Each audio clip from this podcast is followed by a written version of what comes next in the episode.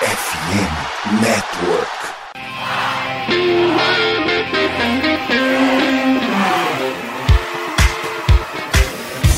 Doutrina! Doutrina! Touchdown, touchdown, touchdown, touchdown, Steelers! A vitória será dos Steelers! Essa aí já era! O Pittsburgh Steelers continua vivo! O Pittsburgh Steelers vira o jogo! Um dos maiores jogos de todos os tempos no futebol americano! A vitória do Pittsburgh Steelers! Muito bem, pessoal, estamos ao vivo para mais uma transmissão de Black Yellow Brasil, mais um podcast, esse programa seu falando sobre o Pittsburgh Steelers para todo mundo, direto de twitch.tv BlackYellowBR, da FN Network, da internet, efetivamente para toda a rede mundial de computadores. Eu sou Danilo Batista, seu host mais uma jornada Hoje voltamos a falar de draft, já que a gente teve uma free agency movimentada aí para os Steelers que a gente comentou na semana passada. Voltamos os olhos para o draft. Falta basicamente um mês. A gente está gravando hoje, dia 28 de março, 28 de abril já está no meio do draft.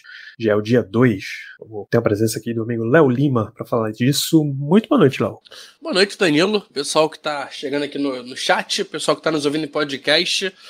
É, tá chegando perto, hein? Tá chegando o dia, tá chegando o grande dia. Já já, já parou para assistir Draft Day a, a, primeira vez com antecedência? Eu vejo uma vez com antecedência, vejo uma vez no dia do draft para chegar hypado e saber que o Steelers vai ficar parado na pick dele e torcer pro jogador que eles queriam pegar, cair lá.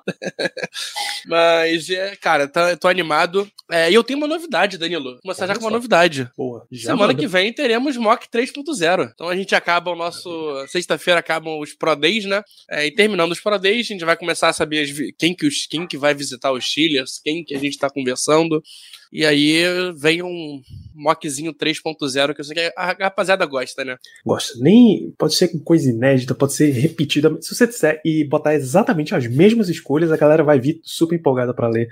Então não perca. Já tô aqui conferindo onde tá outro dos grandes filmes de, de esporte que a gente acompanha, Moneyball. Não é exatamente draft, mas dá aquela vibe de GM. Deixa eu ver onde é que tem pra assistir. Tem na HBO Max. Olha só. Então já sabemos qual é o programa de hoje. Também para falar. Eu tô, no, eu tô no momento Blue Mountain State. Olha só. Já assistiu a série? Eu vi os dois episódios, assim, mas não era o que eu tava buscando no momento.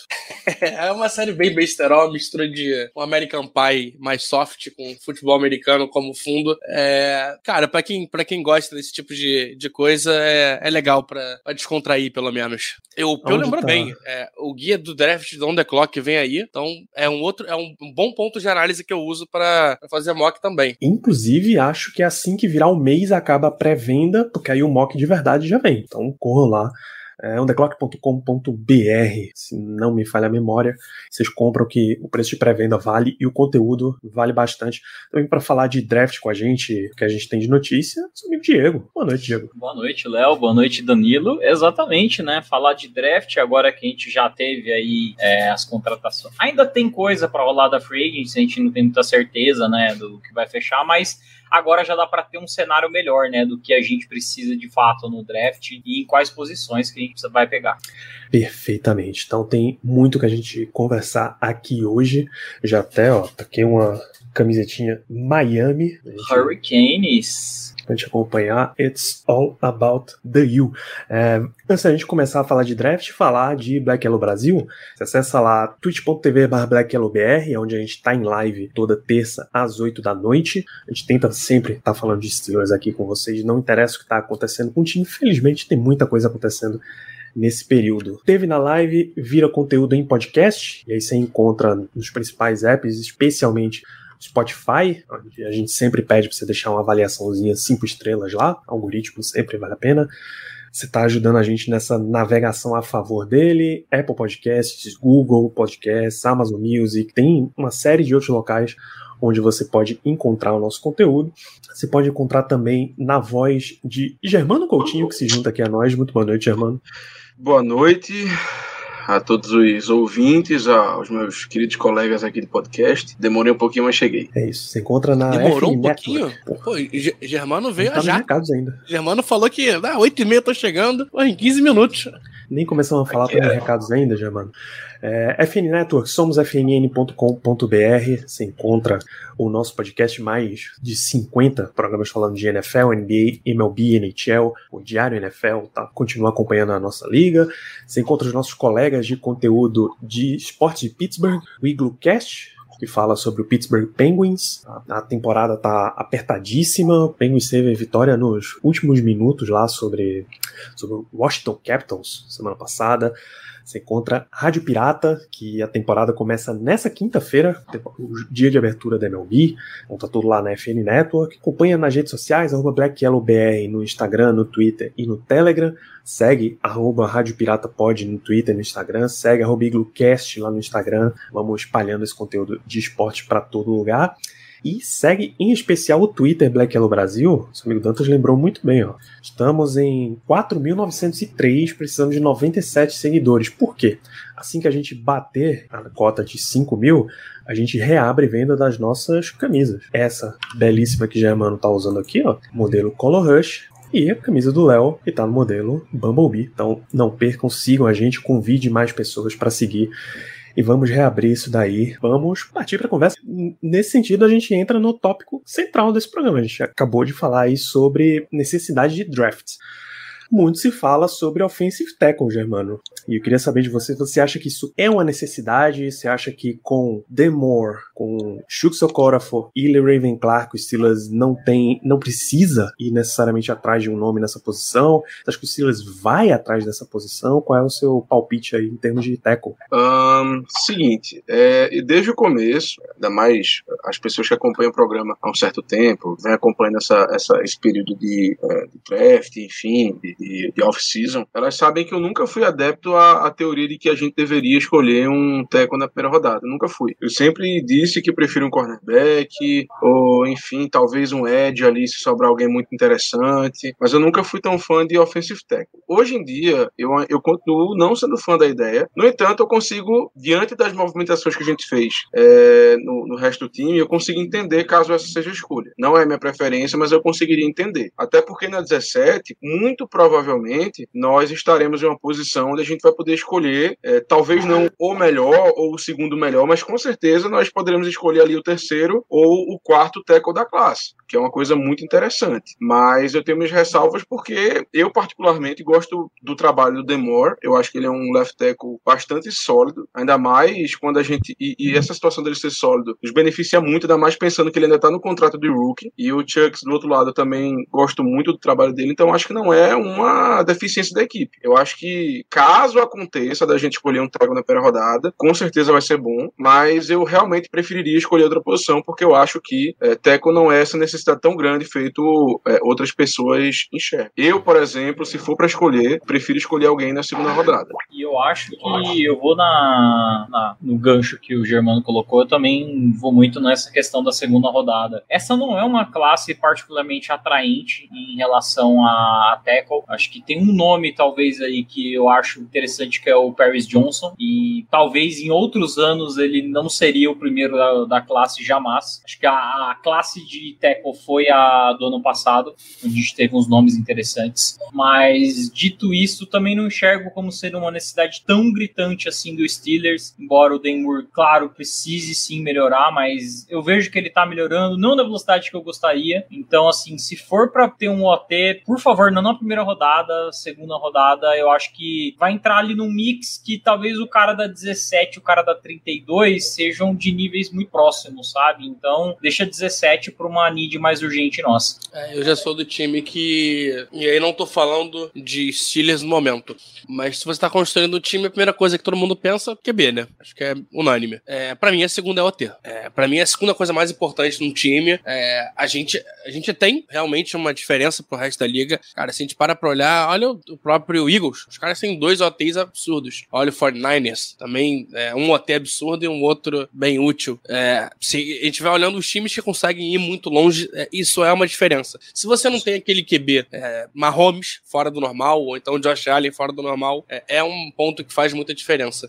É, mas, mas cara, esses caras têm vai uma proteção de elite, tá ligado? Então é realmente... Não, não então, eu não digo nem de elite. É, acho que, por exemplo, o Mahomes, ele tem os OTs dele são, vai, ok, não são um cara. O Orlando Brown não é um cara absurdo. É um cara bom, não. mas não, é, não era absurdo. O outro era reserva. Ele tava ali no, no vamos que vamos. É, mas ainda assim, é, o resto da OL era muito boa. Nossa, o miolo é, deles é insano e a gente, de tá a gente tá conseguindo trabalhar isso, né? O miolo. Então, pro draft, eu esperaria. É, não dá para falar, cara. Porque se tivesse todos os jogadores disponíveis, pô, talvez eu pegasse até QB.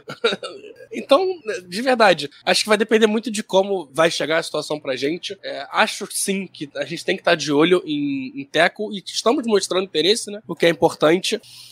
É, mas acho que o principal vai ser a maneira que o time tá mudando. A gente é... tentou o Orlando Brown, inclusive, né? Então tentamos, é, legal, tentamos. é legal, legal, de mostrar que isso já mostra o interesse dos Steelers da própria free agency em contratar um, um tackle. E talvez um componente, só para fechar, Danilo, é um componente interessante da gente ressaltar é que o Chuck está jogando de right tackle, mas ele é left tackle originalmente, né? Então, assim, é um ponto que a gente tem que levar em consideração, porque esse é um draft que não tem muitos left tackles naturais, né? E é muito right tackle que o pessoal vai querer mover para a esquerda, né? Então, talvez a gente tenha essa vantagem de o quê? Colocar o cara na posição original dele, onde uhum. ele consegue render mais e volta o Chucks pro lado esquerdo, onde é a posição de origem dele também. É, a gente tem bastante liberdade para isso. É. E acho que antes do Danilo falar, é, hoje o, o Daily Luley, Luley é, que escreve pro Steelers.com, site oficial dos Steelers, é, ele tava falando muito como, da conversa com o Marcan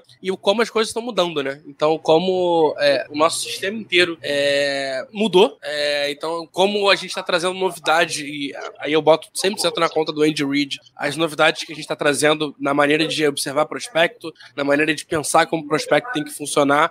É, e acho que isso pode ser parte significante para a gente talvez é, pegar um, um OT na primeira rodada. É, a gente está vindo com uma cabeça diferente, uma cabeça nova, uma cabeça que pensa é, em futebol, principalmente da, começando pelas trincheiras. Então, eu tô, cara, eu tô muito curioso para saber o que, que a gente está tá desenhando nesse, nesse, nesse, ano novo, né? Uma, só um, um, um comentário também que eu tava escutando. Tá rolando agora aquela reunião anual da NFL, né? Com os técnicos, os GMs e tudo mais, enfim, para aquelas questões de regra nova, é, lá em Arizona, inclusive, esse ano E. É, é, é em perguntaram... Baltimore. Ah, é? Baltimore. Baltimore. É, ah. Baltimore com I. Não, mas é sério, é o nome da é cidade. Sério, é, sério, é, é Baltimore. Meu Deus do céu. Mas é no estado do Arizona. É. é. É, no estado do Arizona, no estado do Arizona. Meu Deus, Baltimore é sensacional. Mas enfim.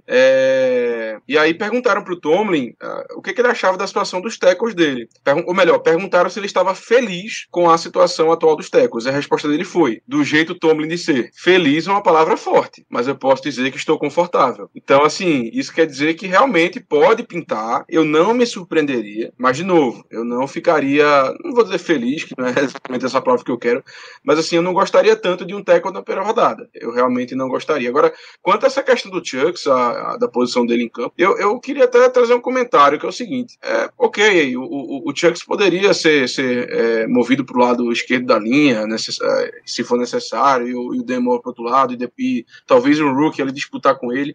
Mas o que me causa estranheza é, assim, o Chuck está com a gente é o quê? A, acho que esse vai ser o quinto ano dele, se eu não estou enganado. Acho que é, deve esse... ser o quinto ano. Eu, ele é da mesma classe do Mason Rudolph. Então eu, eu não acredito. É 18.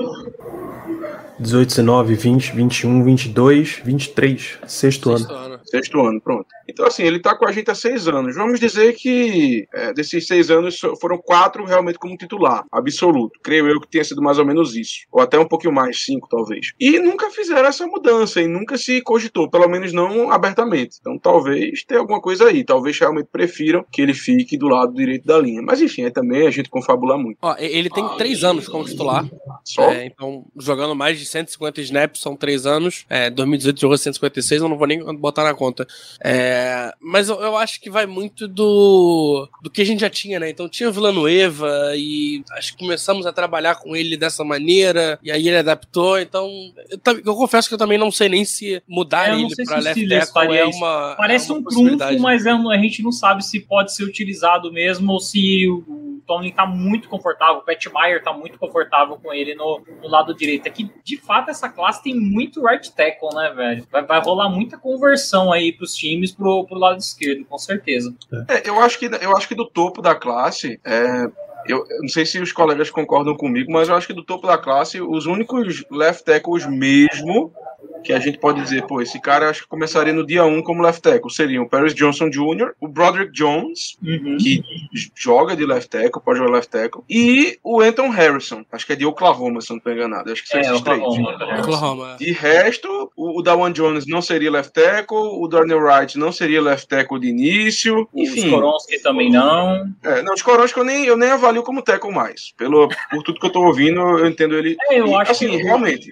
O braço dele já não, não cai no, no padrão É. do, do, do Andy. Eu acho que tem como jogar, tem. Mas eu acho que, o, que quem draftar ele vai pensar muito mais em um cara combo. Aquele cara que pode jogar tanto de guarda como de tackle. E aí tu bota ele lá e vê o que, que, ele, vai, o que, que ele vai fazer. Eu não acho que ele é visto como tackle pra maioria dos times. Por isso que eu nem. O eu nem- Wright Ele é é. Darnell Wright é right tackle, né, Léo? Right tackle de Tennessee. É. Ele é, mas ele, ele é um que eu fico tranquilo na transição. Acho que ele vai transicionar muito rápido pra, pra left tackle e não vai ser dor de cabeça. É, ele tem. Cara, ele, ele é muito completinho, ele tem todos os assets que, que precisa ter um left tackle, sabe? Então. O, o Ramon Foster falou muito bem dele. E olha que o cara foi que você tava durante 10 anos. né? falando. É, Skoronski que você tava falando é muito bom pro Eagles, eu tava dizendo. Porque você Hum. começa com ele como guard, já que o Eagles perdeu seu malo, né? Pra quem perdeu seu malo? Ele desperde.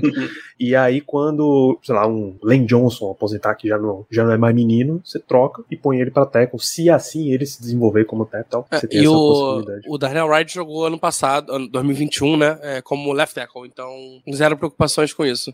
É, Meu ponto sobre tackle é o seguinte: eu acho que não é gritante como need, mas o Steelers deveria adicionar, pelo simples motivo que, se você me disser hoje que a, próxima, a temporada 2023 vai começar com The More Left Tackle e Chuck Socorro for Right Tackle, tá tudo bem. Mas eu quero saber que isso aconteceu com o Steelers tendo feito uma disputa pela vaga. Uma disputa de verdade, pô. Não é o LeRaven Clark que vai fazer isso. E todos os perfis aí de, de análise de contratação estão levando os Steelers para caras grandes, muito grandes, left tackles enormes, de 6'5 para cima. Orlando Brown tem 2,3m, pô, ele é 6'8, 150 quilos. O LeRaven Clark tem 1,93, sabe? É, ne- é desse padrão aí pra cima que eu tô esperando que, que o Steelers vá atrás. E aí Ó, não sei só- quantos caras da primeira, da segunda prateleira são assim. só passando informação, o Damon Jones ele é 6'8", 374. Ótimo. É o tamanho que a gente normalmente procura. Eu não vou olhar Posso muito fazer, um pequeno, posso fazer só um pequeno comentário, Diego, sobre o Damon Jones? Pode fazer. Cara, aconteceu uma coisa muito estranha, muito estranha mesmo no Pro Day dele, é, que foi muito comentado, que talvez o estoque dele caia bastante por conta disso. Ele não se pesou, ele se recusou a se pesar. E para um cara do tamanho dele, isso é muito complicado, porque o cara que é 6'8", os times automaticamente vão se preocupar com o peso dele. No Combine, ele pesou 374, como você falou, ou algo próximo disso. Se ele não se pesou no Pro Day, provavelmente... Ele é já tá assim, murchando.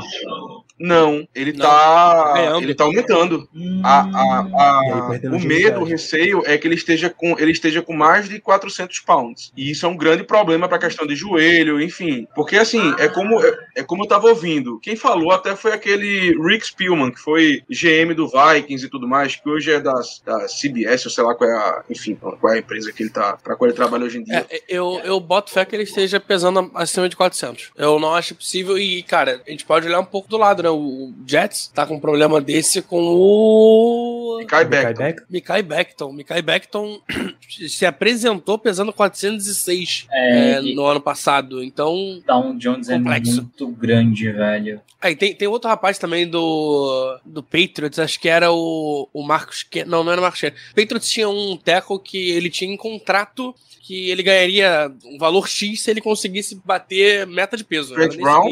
Ah, eu não vou lembrar o nome. Eu, eu tenho pra mim que é o Trent Brown, pelo tamanho só pode É ser ele. possível, Também é outro é gigante. É, ele é, ele é o. O Down Jones é, pelo que eu tô vendo aqui, ele é disparado o, o tackle mais alto. e- Não, não, mais alto é o Dalton Wagner, de Arkansas. Ah, é. É que eu tava olhando dos da, das primeiras rodadas. Ah, tipo sim, assim, é, aí é ele. É, o Paris Johnson ele já tem é, 6'6", 313, então já é uma coisa realmente bem mais sólida, né? O Broderick Jones 6'5", 311, Anton Harrison 6'4. É, o Anton Harrison ele é um pouco menor e. Wright, mesma coisa que o Broderick. E. Tyler Steen, que também não é a primeira rodada, mas tá ali em cima. Matthew É um 6'6. Bergeron, 6'5 também.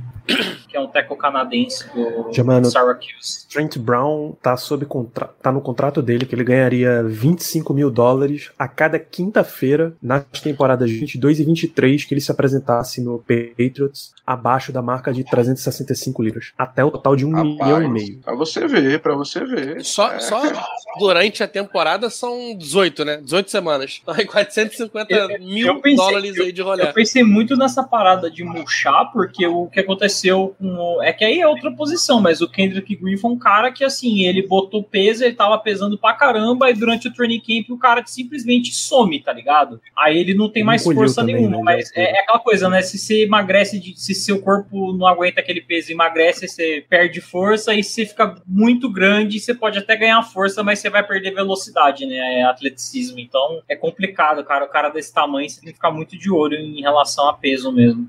E quando você. Você e falando no do fenômeno Jones, UFC, né? É, Os caras ganham peso pra, pra lutar e de repente seca ou perde peso. É pra- o contrário, na verdade. Os caras seca, aí depois É, eles. depende, em um né? dia eles ganham, tipo, não sei quanto, vários, vários quilos, porque o corpo tá completamente depletado não, e absorve é. tudo. Normalmente você pre- prefere lutar em categorias abaixo do seu peso. É, sim.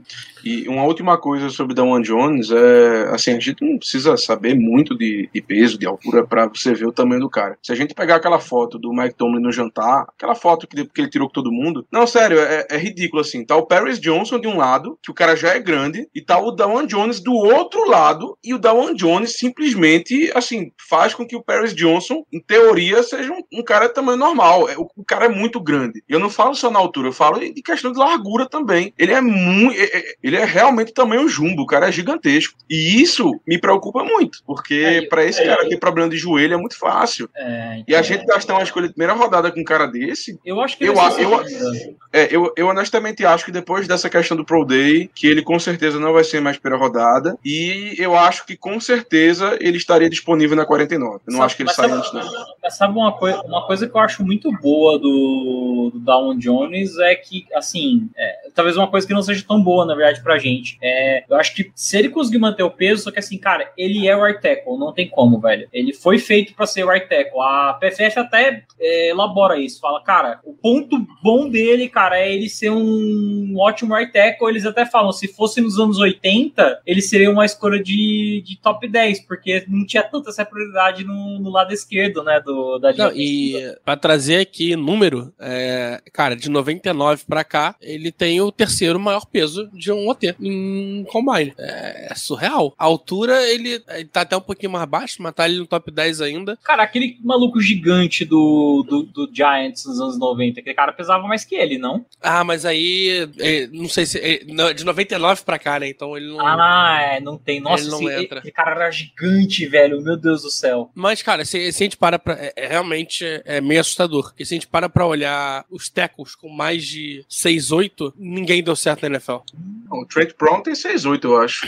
Ele não apareceu aqui pra mim ainda. É, mas, Não? cara, se tu parar pra olhar, não, ele não tem. Ele, é- ele é menos. Ele mediu Nossa. menos. 6-7? 6 6-7 quebrado, provavelmente. Ah, Mas a gente, tem um exemplo, a gente tem um exemplo de casa, né? É Zack Banner.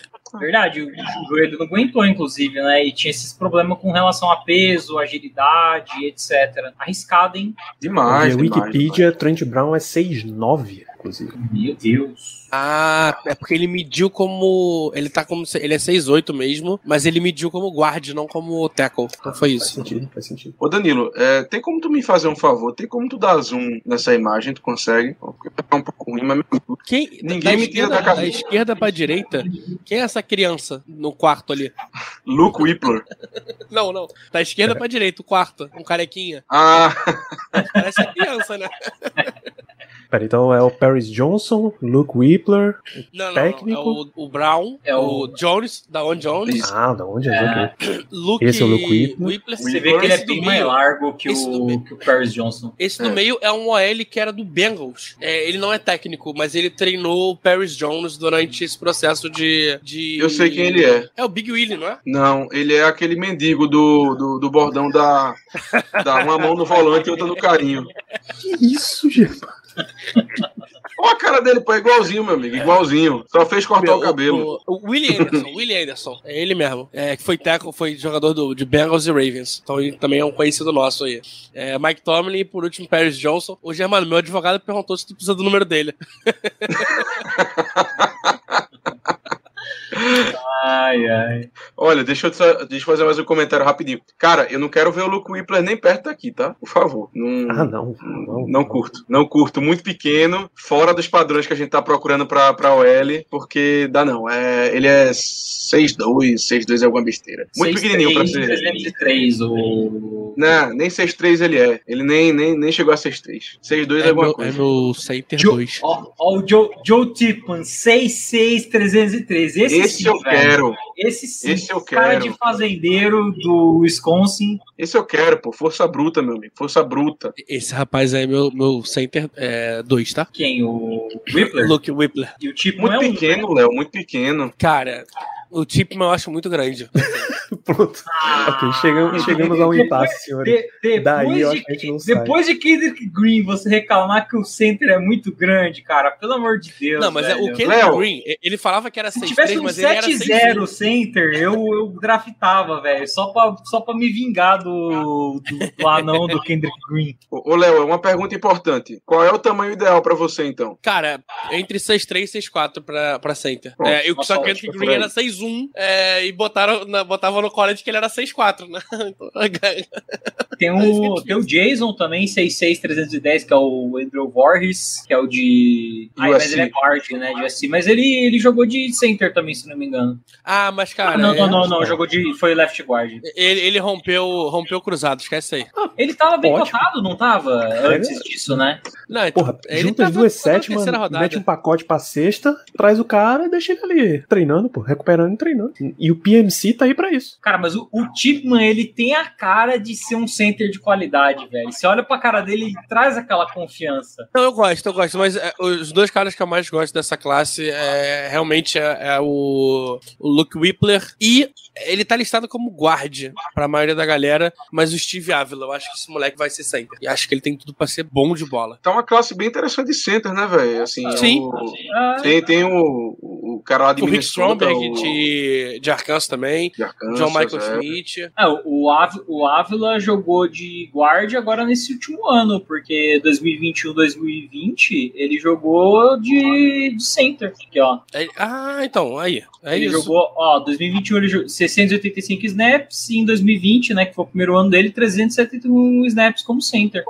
Ele alinhou algumas vezes como right guard e até right tackle, né, quando ele em 2020. Aí depois que ele transicionou em 2022, onde ele fez aí 1010, né, snaps como Não, mas esse moleque é. Esse moleque é bom, cara. Eu gostei muito que eu vi nele. É 6'4, então. É, aqui tá dando 6-3, 3-3-2. É, então, 6 é, sei, vai, 6, Trunca- 6, é 3, truncadinho, é truncadinho. É isso. É, é, é- ele chega a ser jumbo? Jumbo? Germano? Não. Não, 6-3, né? Não, não. três não dá. Não, pô, Jumbo é a, namo- é, é a, é a, é a anomalia. Anomalia? Anomalia, Entendi. Jumbo, é. Nossa, eu vi isso passando assim, perto do negócio. Nossa, gra- enfim. É, a gente segue. Interior de linha ofensiva, vocês colocam como necessidade dos Steelers, como um luxo, como traz um lá no final pra desenvolver, nem toca, Diego.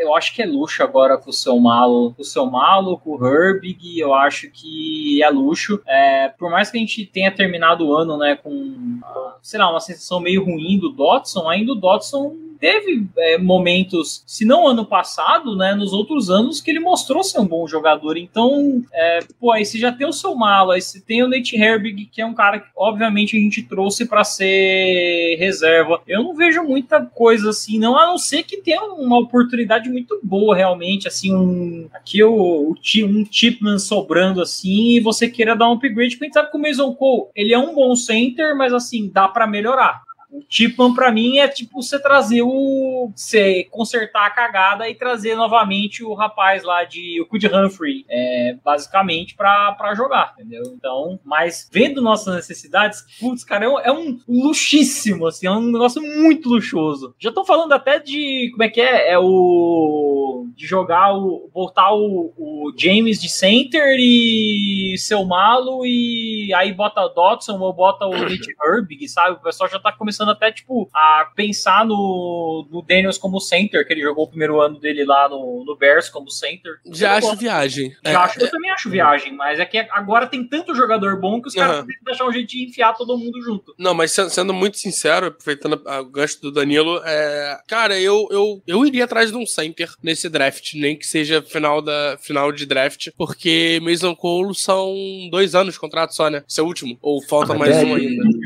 Eu acho que foram três, esse é o segundo. basicamente todo mundo junto. Ah, é isso, é isso. É todo mundo junto. Então, três anos, é isso mesmo. Cara, eu começaria a pensar em alguém pra, pra ano que vem mesmo. É, e aí tu ganha liberdade pra, pra cortar o Mason Cole, se for o caso. É... O que é bom, de, o que é bom de, de center é a questão de prioridade em OL, né? É o último, a última peça de OL que o pessoal vai atrás, né? Então, Ou seja, vezes, cai não... muito jogador bom, né? Exato, terceira rodada você pode ter, sei lá, o cara de Minnesota, o so John Michael Smith, talvez disponível para você draftar, sabe? E é um cara uhum. que vale a pena você colocar ali, é, escolher, deixar um ano trabalhando e depois, quando acabar o contrato do Mason Cole, você tem um calouro já bem treinado para assumir. e às vezes nem acabar o contrato, cara. É, pensando já em ano que vem, ano que vem o Mason Cole tem é, 4.7 de cap saving se a gente cortar ele, por exemplo, ou se trocar ele. Então é, é, é um, é um, uma posição para ficar de olho é, pensando nesse é, curto, médio prazo, né? Eu não boto curto porque curto prazo eu tô pensando mais nesse ano. Então, médio prazo aí, é, de dois a três anos, já tem um cara numa classe boa, que eu acho que é o principal, de center para trabalhar. E aí você tem na curva de no final da curva de crescimento do, do Pickett, um center que tá trabalhando ali muito tempo com ele. É, tem... sempre bom o QB ter um center alinhado com ele por muitos anos. Faz algum sentido. Então, IOL vou marcar aqui na minha lista como luxo. Ah, a gente ainda fica em ataque e a gente trouxe de volta o grupo inteiro de Tyrands, Léo. Você acha que ainda vale dar uma, dar uma observada? É, observar tem que observar toda a posição, né? Mas acho que pra Tyrande, de verdade, agora que a gente trouxe o Zac Kent de volta, é, cara, teria que ser um caso muito parecido com o Pat Frymouth. Teria que ser um. Pat Frymouth que eu, eu considerei na época um luxo é, pegar tão alto. Mas vamos supor que caia um Kincaid, que pra mim é o melhor Tyrande dessa classe. Pra mim ele é uma pegada meio Travis Kelsey na escolha 49. Aí beleza. Mas fora isso, é muito luxo. É, eu, eu já acho acho que o Steelers, se for atrás de um cara, sei lá, o Brenton Strange, por exemplo, que é de um college, que, de, um pro, de um programa que eles conhecem, acho que tem até referência do, pop, do próprio Pet, que jogou junto com ele. É um cara que tem é, estrutura, precisa ganhar massa muscular, mas tem estrutura para isso. E eventualmente pode se tornar um Tyrande, quem sabe, superior ao Gentry, que a gente, foi o quê? Um ano de contrato, o Zach Gentry? Não tem ainda, não sabemos. Cara, nossa, que. que não sabe, tá, cara, não, a gente, a gente tá falou isso mais cinco vezes hoje. é, é, enfim, é o contrato mistério. É, não, mas é, é, uma, posição, é uma, uma boa opção, mas aí também, cara, é aquela famosa escolha de sétima rodada. Sim, sim. Ou então undrafted pra tu botar pra, pra training camp. É, exatamente.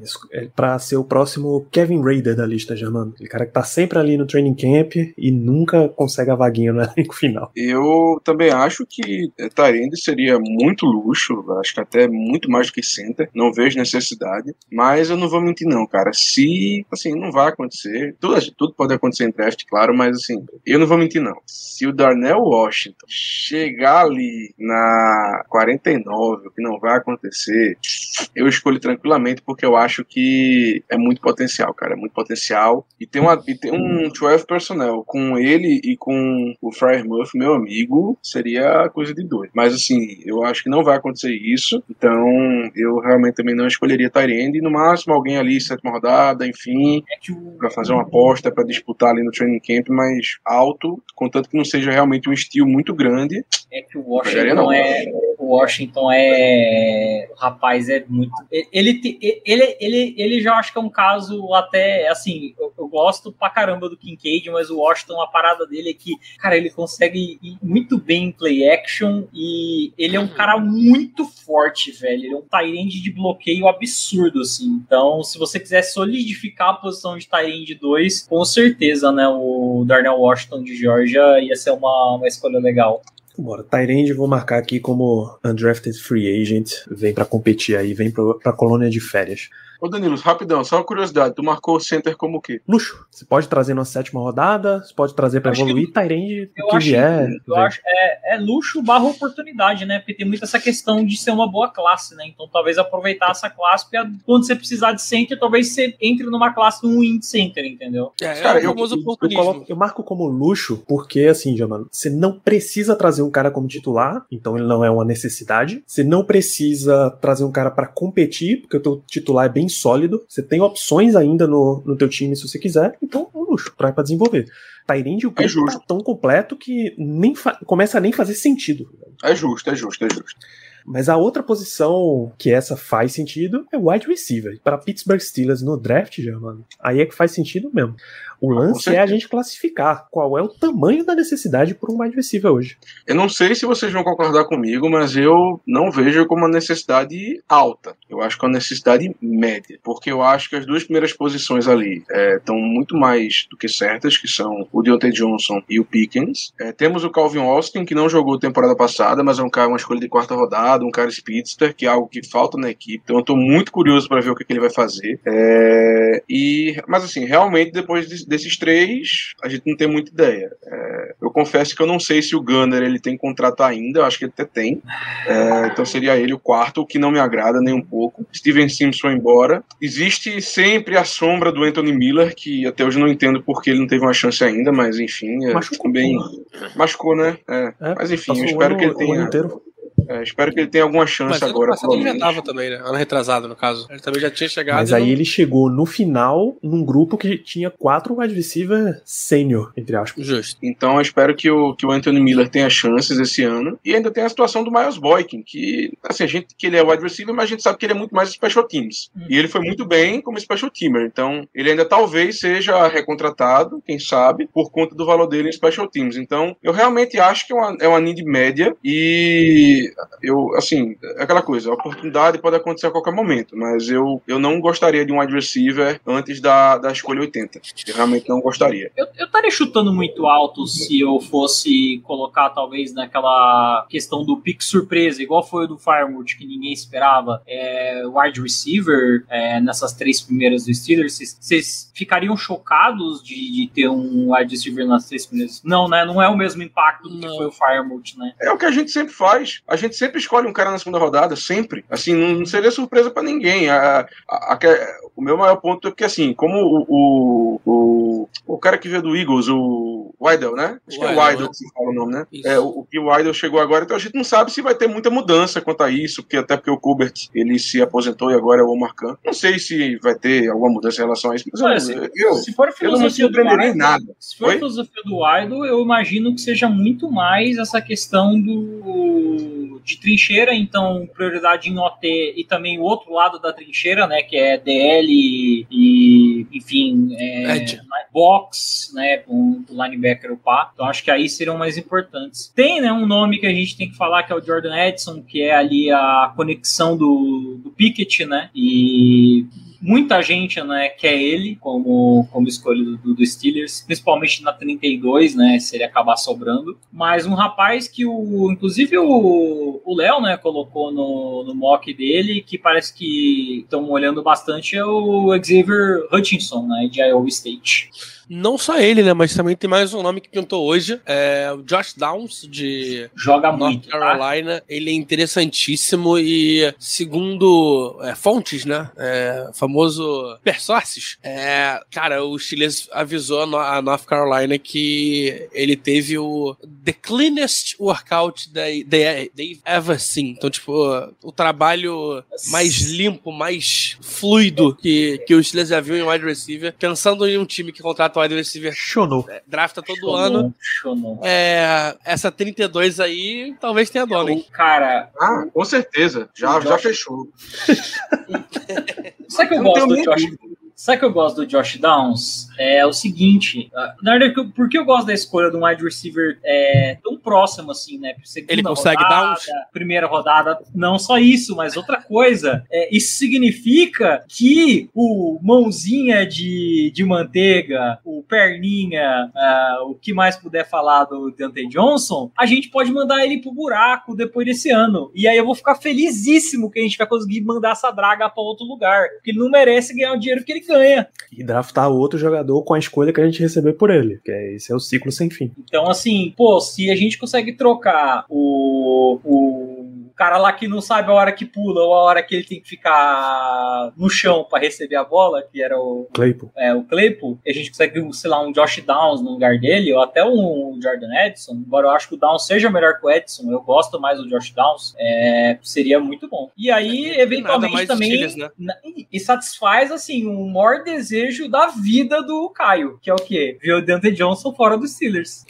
não, mas eu não digo nem por isso. É, é, cara, é a cara dos Steelers pegar um, um wide receiver na, na escolha que eles trocaram um wide receiver por ela. É, é que perdemos um, vamos pegar outro. É né? isso, é isso. E, cara, a gente sabe que trabalhar com três wide receivers é cada vez mais importante. Se a gente pega os times da liga, é, dos principais, a maioria tem três bons wide receivers. E a gente, e a gente Tirando o. Eu, eu não vou citar o Chiefs aqui, porque, cara, não dá. O Chiefs ele tem um Tyrande. E, e é isso. E não precisa de mais que isso.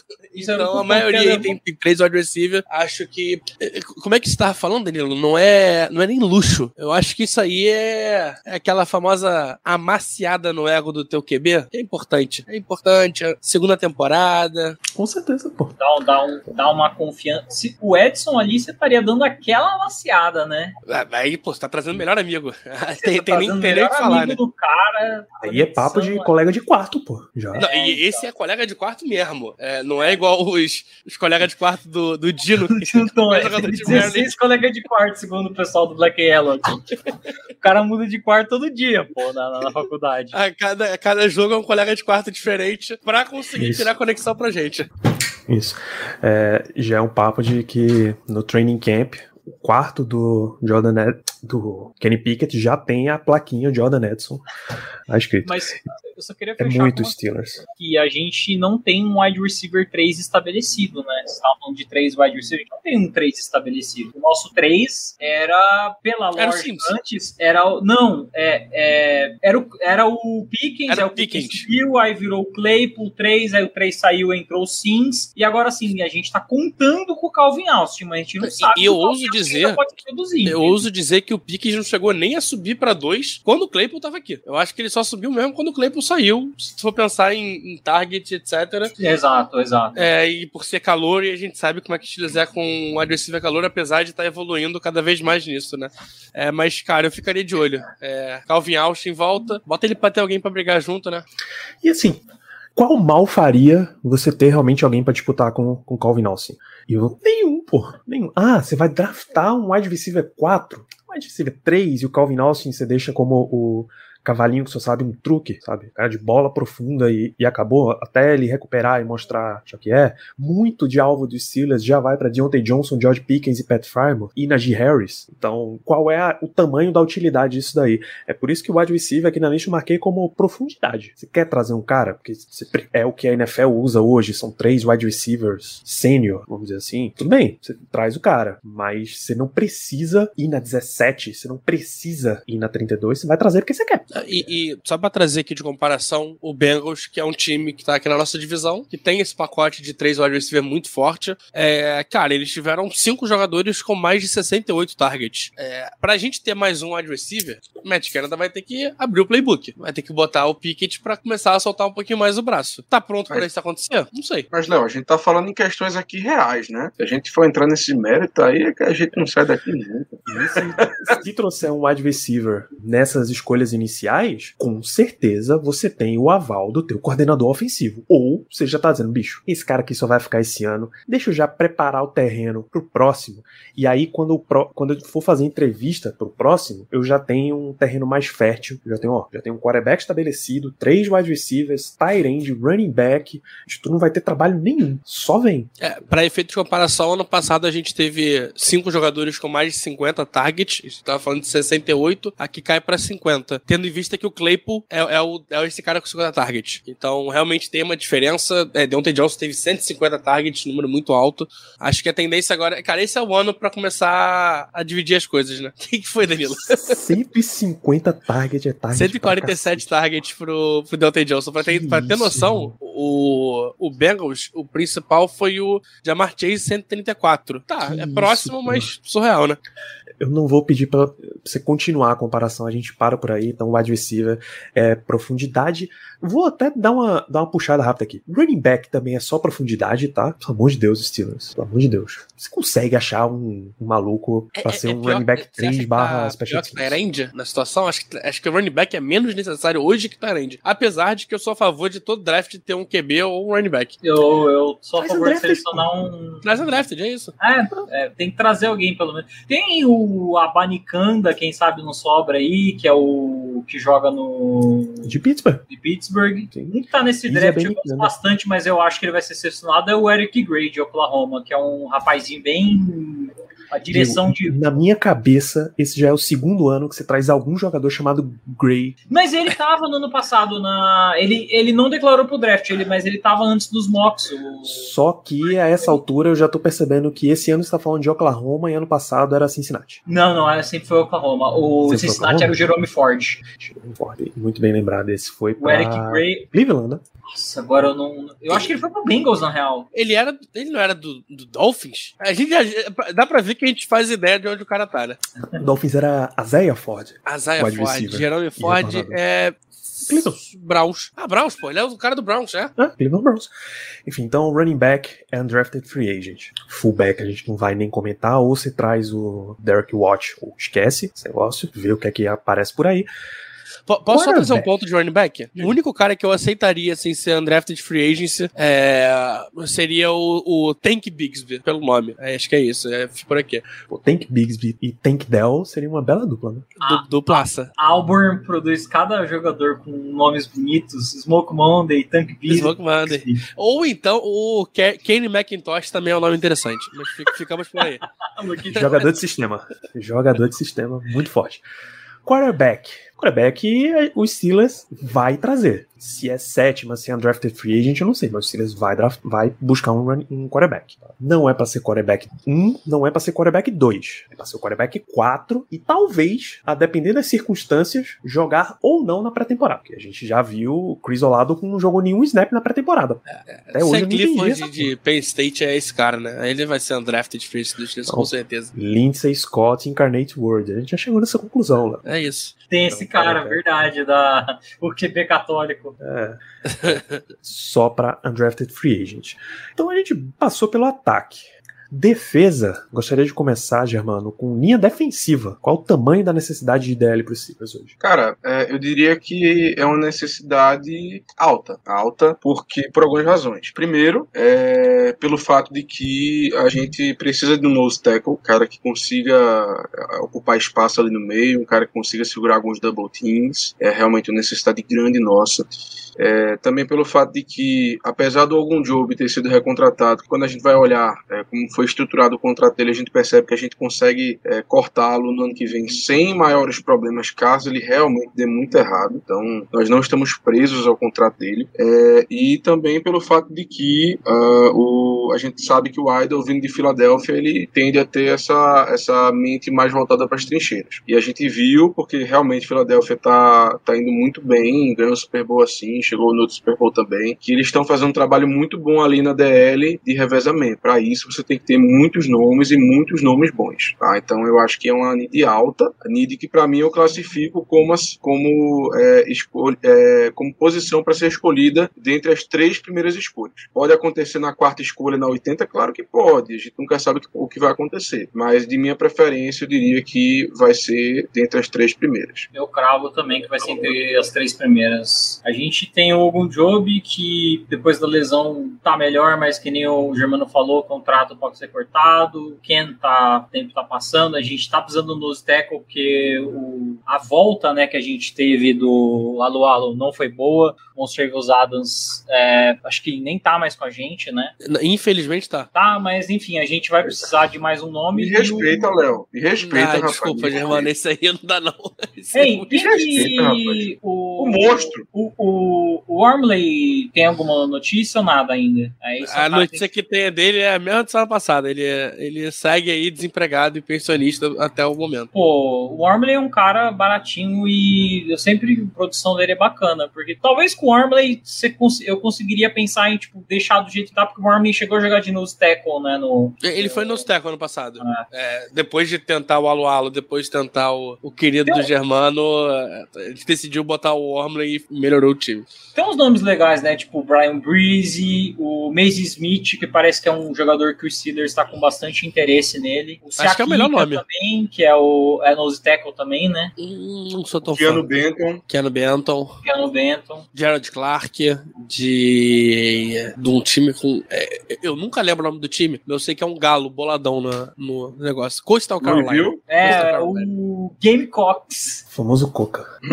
Então, defensive line eu vou colocar aqui como. E o Gervon Dia 2, Dexter, dia 2. né, que a gente Dia não 2 falou. é o, é o perfeito, né? É, é dia A gente, 2. a gente- a gente não falou do Gervon Dexter, também é um bom nome. Gervon Dexter, sim. Nome um pouquinho mais abaixo, eu acho. Terceira rodadinha assim, ali, né? Também que vale, que vale investimento. E tem sempre a possibilidade, né? Quem sabe aí de. Não sei, né? Tem, muito, tem, tempo, tem tempo ainda para cometer delitos. Então, É, e acho que a gente pode. O último nome que a gente pode fechar também é o Carl Brooks, né? É, Carl Brooks também. De cara, desculpa. Esse aí eu vou ter que, vou ter que colar o nome do colégio. Do college. Bowling Green. Ele joga na MAC. Tu, tu, tu Ah, curtiu Mac, o porra. dele? Mac, Mac é, é Steelers puro, pô. É, então, esse cara. é, Cara, eu não vi. É, Eu mas eu eu, não sei que o Steelers, o Steelers tá bem interessado com ele. Mandou, inclusive, o Terrell Walsh, se não me engano, pra ver o Pro Day dele. Cara, ele não, não me agradou nem um pouco a tape dele, sinceramente. Eu, é, pra mim é cara de dia 3 e assim, que, rapaz, é, é por isso que assim, é por isso que eu tô aqui e o Terry Austin tá lá onde tá, né? Eu realmente É. não vi nada demais na tape dele.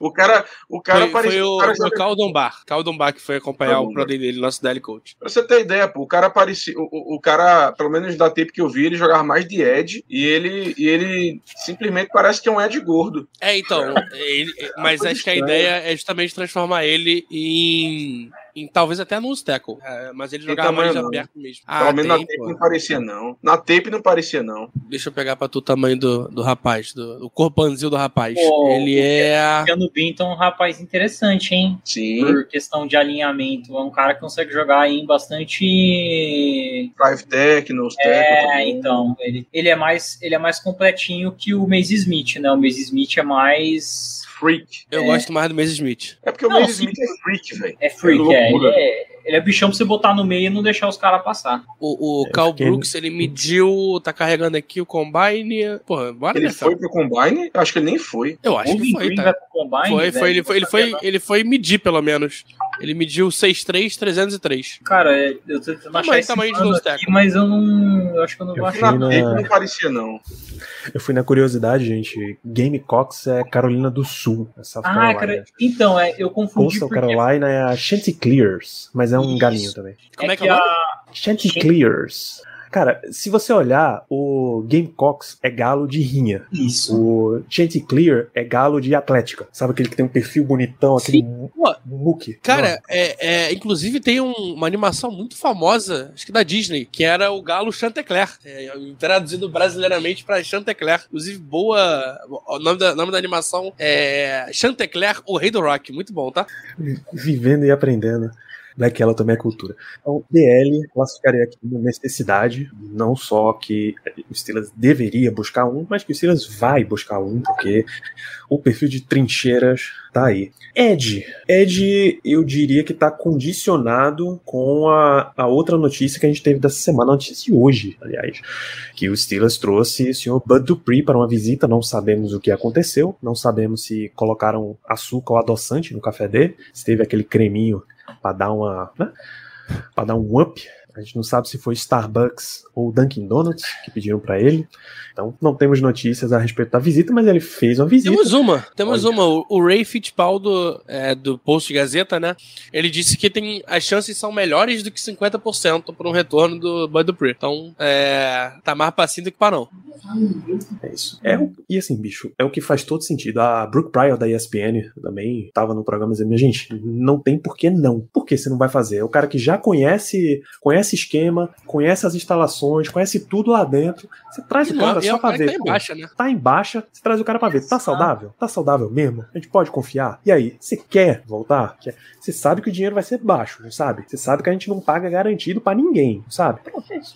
Pe- Pega Sabe- aquela foto na gaveta da, de quando tinha ele, Ken Hayward, Idiot. É, Ele sabe, mas ele também sabe que o único motivo dele ter conseguido aquele caminhão de dinheiro que ele conseguiu no Titans foi por conta do, do esquema que ele jogou aqui. Claro, teve mérito dele, teve também, mas jogar no lado oposto do TJ Watt é muito bom. Exceto se for inepto, igual, sei lá, Malik Reed, tá ligado? Que aí você não vai conseguir fazer nada mesmo. Mas é o que eu falei. Pra mim, cara, nossa, eu queria muito que o Boyd Dupree voltasse, porque é exatamente pra não ficar pensando em Ed no draft e você ter um Ed 3 confiável. Porque, tá bom, vai que você seleciona Clemson não é ali na rodada 3 ou na 4, você consegue botar fé que o cara realmente vai, vai ter uma produção assim? Eu sou mais o Dupri que é um cara que conhece o esquema do time, que nem vocês falaram, tá acostumado a jogar do lado do Watt, vai revezar com o Highsmith, então vai ter ali o. Ah, e com o próprio Watt. Mais aquecido, com o próprio Watt também. Então, cara, nossa, fecha louco do Dupri, tá, A gente, pra... tá, a gente pode estar tá falando aí de um, de um esquema que roda Watt 85%, é, Highsmith eh, 75%. 35% e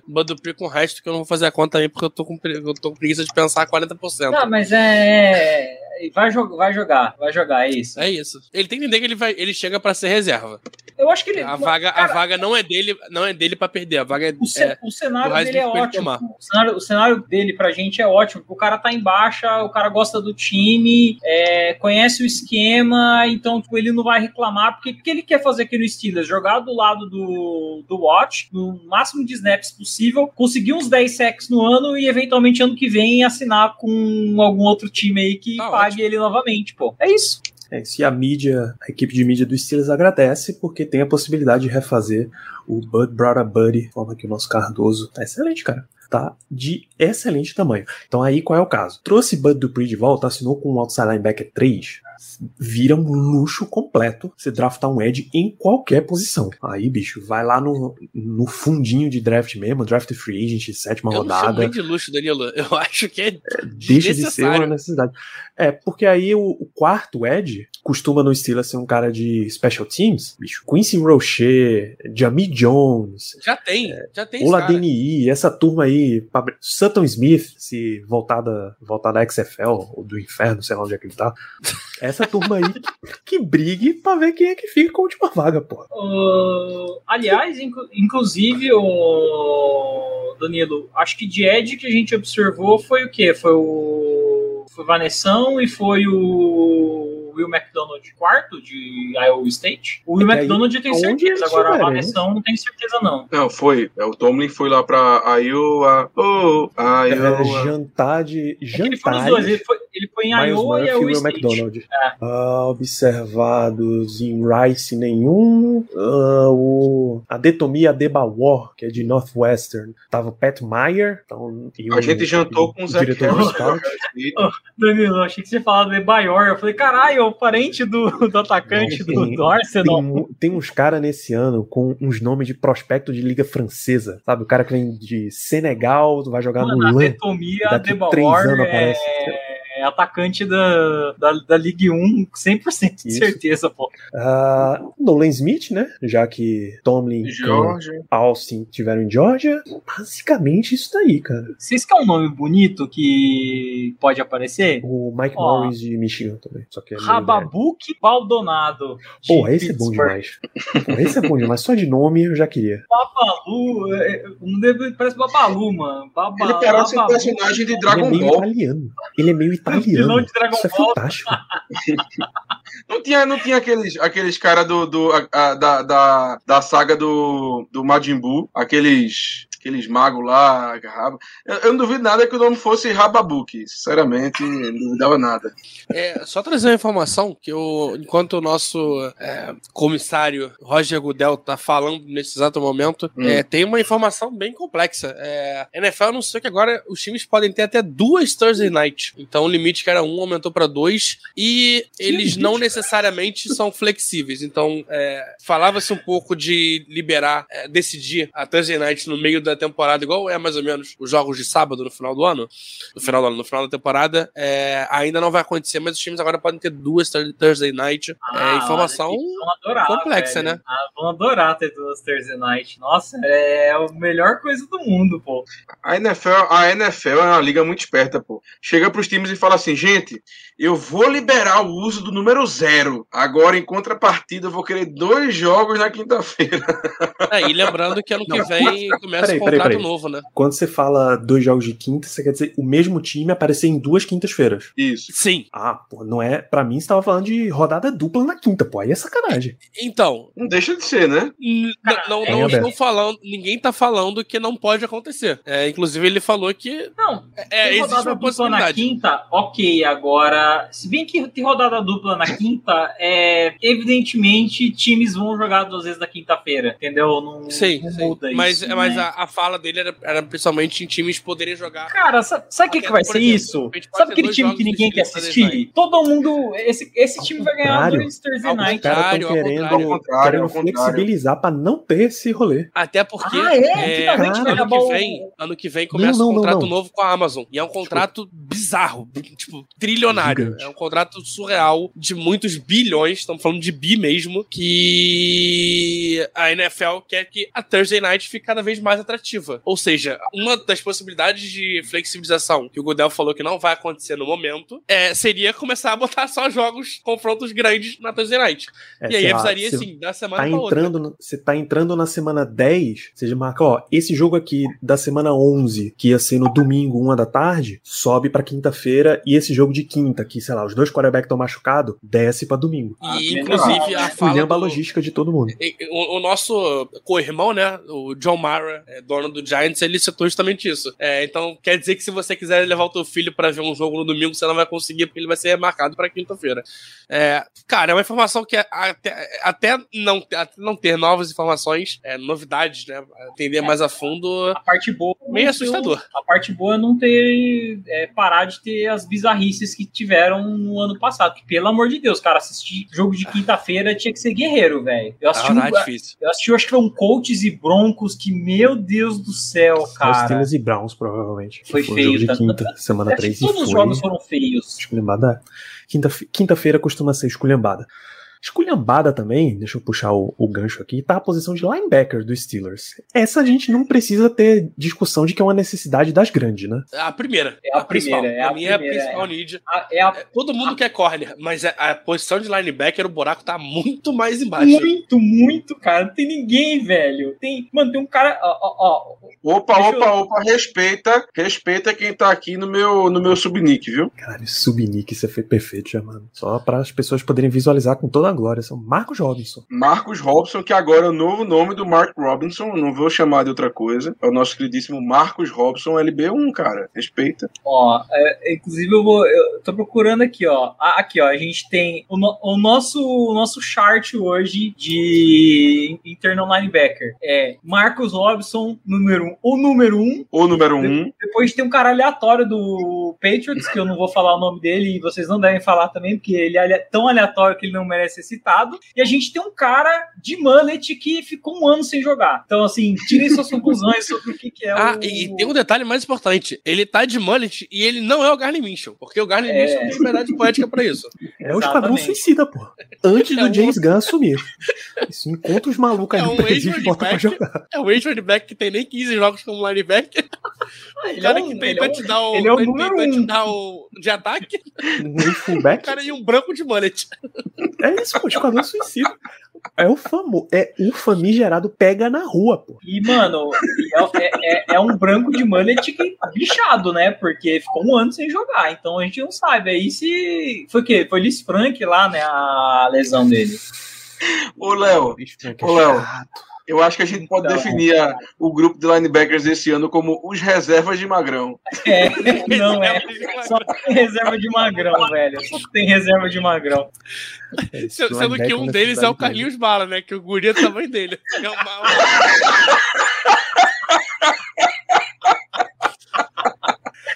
Se pegar o pônei na corrida, irmão.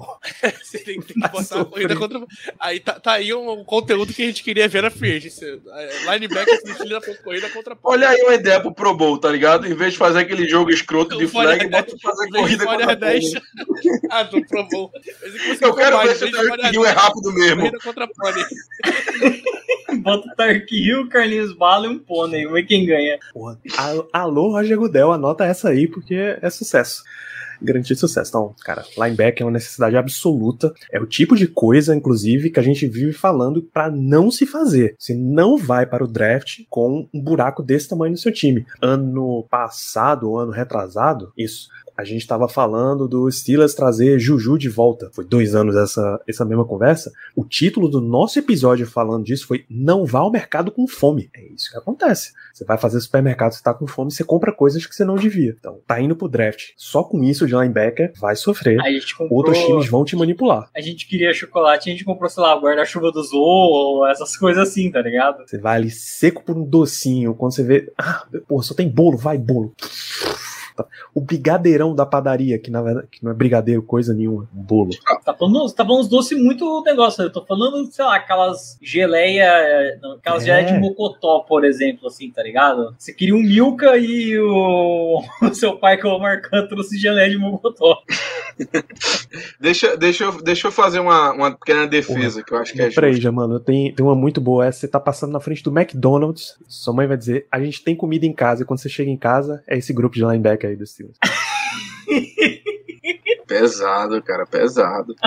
Mas é isso, nem pô, o, é isso que o, o grupo de linebacker. sorvete machuca tanto. Cara, é incrível. abriu e tem feijão, caceta, velho. Eu tô olhando a Big Board e assim, acho que qualquer um dos quatro primeiros, ele já é disparadamente o linebacker titular desse time. Não, é, porque não se, precisa se também gente, se a gente né? pega, né? Se a gente pega linebacker na 17 na 32, eles têm dois titulares. Eu consigo falar. Exatamente. Sim, sim, sim. Sim. Você pega assim, Pode falar, Germano, desculpa. Não, não, vá, pode continuar. Não, se pegar Trenton Simpson e Drew Sanders ou Jack Campbell, que seja, mano, os caras vão ser titular ano inteiro, velho. O rapaz do Mullet, o Marcos Robson, esses caras aí. Marcos Robson parará de ser o número um. Nunca, nunca, nunca. É, assim, a gente brinca e tal, mas vamos também é, contextualizar nessas contratações. Eu acho que é importante. Uma coisa que me chamou muita atenção nessas contratações foram que tanto o, o Cole Holcomb, que foi o cara que veio do Commanders, que inclusive está para ser vendido, ele está para ser vendido, é, parece que chegou uma proposta de 6 bilhões aí pelo. O, o Commanders, não o. Ninguém pagaria 6 bilhões desse cara.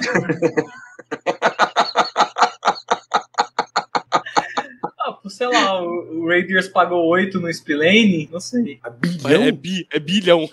não, mas, é, não, milhão, mas tô falando. E aí, enfim. E aí o, o Rocombe, que veio do Commanders, e o Elando Roberts, que veio do, do Dolphins, assim, coisas boas. É, os dois eram capitães dos seus respectivos times. E o Rocombe, ele usava o Green Dot lá no Commanders, até se machucar. Então, assim, isso é uma coisa boa. São dois jogadores que vêm com um certo pedigree em relação a isso, de, de comando, de, de responsabilidade, e é, o cap hit dos dois equivale ao cap hit que a gente tinha no Miles Jack. Então, assim, eu, eu consigo entender o porquê essas contratações foram feitas, mas, claro, a gente precisa, sim, de um fidedigno número 1B, porque o 1A é o Marcos Robson. É, não, só para trazer aqui um. voltar de novo eu, no eu futebol, que... porque é muito fácil para poder a galera entender. O Márcio Araújo já foi capitão do Flamengo. Não significa muita coisa. É, então. É, cara, eu, eu acho que Marcos Robson é, talvez você chegaria ali no, no Márcio Araújo. Mas sobre o Green Dot, a gente tem que lembrar que quem usou o Green Dot na temporada passada foi o Spillane. Então, assim, o pedigree do Spillane eu não sei se é muito bom. Assim. Respeita muito... o ILB1 do Raiders, viu? Respeita.